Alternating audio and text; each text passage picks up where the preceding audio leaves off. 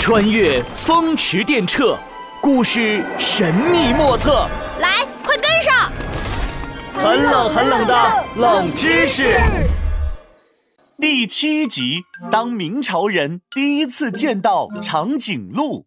你拍一，我拍一，动物世界很神奇。你拍二，我拍二，孔雀，哎，长颈鹿。闹闹，你输了，哪来的长颈鹿啊？接下来是孔雀锦鸡是伙伴。不是，我是说你身后有一头长颈鹿。哼，又想捉弄我？我告诉你啊，就算是老虎来了，我都不怕。刘子豪转身一看，发现一头高大的长颈鹿站在自己的身后，嘴里的长长的口水马上就要滴到他脸上。啊！救命啊！子豪吓得跌进了灌木丛里。只见长颈鹿晃了晃脖子，嗯，变成了诸葛乔治。啊啊！诸葛老师，原来是你啊！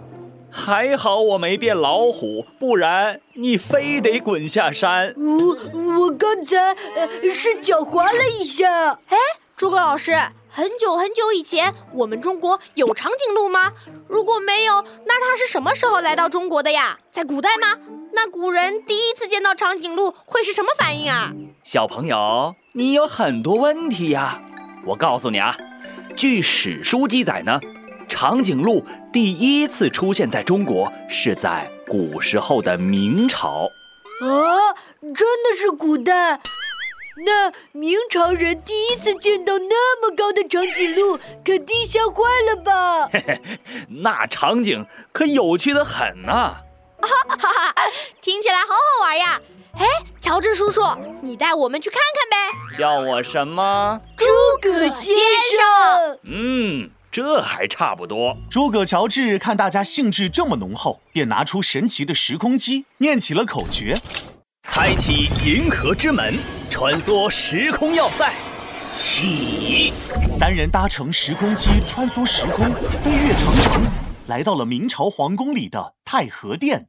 诸葛乔治拿出魔法手杖，念道：魔法手杖，光芒万丈，变！诸葛乔治挥舞着魔法手杖。一道金光乍现，闹闹发现自己变成了榜格腊国的使臣，他代表榜格腊国前来拜访明朝的皇帝，此刻正站在殿门口等候皇帝召见。啊，我变成使臣了？切，乔治叔叔一定又是变成了当今皇上，坐在龙椅上翘着二郎腿吧？只见榜格拉使臣旁边放着一辆马车，马车上竖着一个巨大的长方形笼子。笼子用纱布掩盖着，看不出里面是什么东西。宣邦格拉使臣。邦格拉使臣一听，赶紧招呼四个随从，把马车缓缓推进了宫殿。使臣见到皇上，叩拜行礼。邦格拉使臣拜见皇上。平身。呃，闹闹猜的没错，诸葛乔治真的变成了明成祖朱棣。听闻贵国有神兽要赠予我国，是什么样的神兽？皇上，这种野兽浑身金黄，脖子九尺长，身高一丈五。九尺大约是三米，一丈五就是五米。大臣们一听，纷纷偷笑起来。这时，刘子豪变成的大臣站了出来，脖子九尺长，哈哈简直就是个笑话。这个世界上怎么会有如此奇怪的野兽？在圣上面前不可胡言乱语哦。神兽就在笼子里，大家一看便知。邦格拉使臣用力拽下纱布，在场的大臣都被这头高大奇怪的野兽吓得蒙圈了。呃，是马？不是，是鹿。哎呀，不对，是骆驼。大臣们一个个伸长了脖子，瞪大了眼睛，有的想上前摸一摸，看到长颈鹿动了一下，又被吓得后退。明成祖看到大臣们反应这么大，也好奇的走到笼子前观看。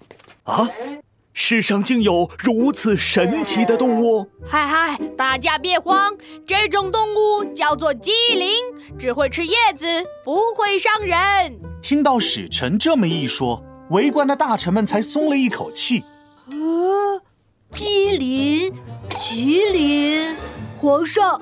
传说麒麟兽身子像鹿，蹄子像马，皮肤像豹，头上两只角，脖子九尺长，身高一丈多。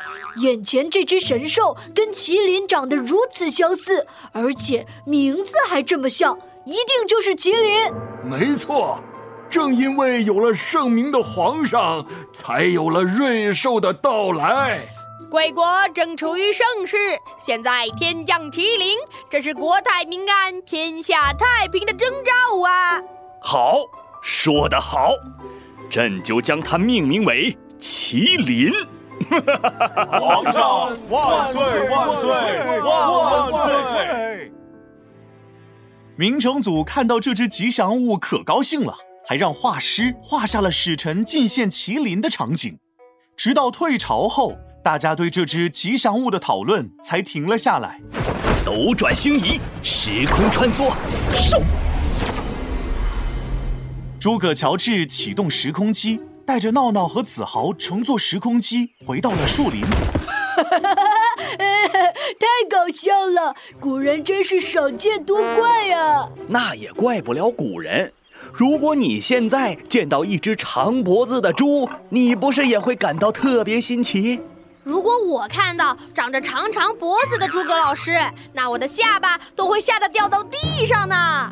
是是是，我要是见到下巴掉在地上的闹闹，我也会惊恐万分的。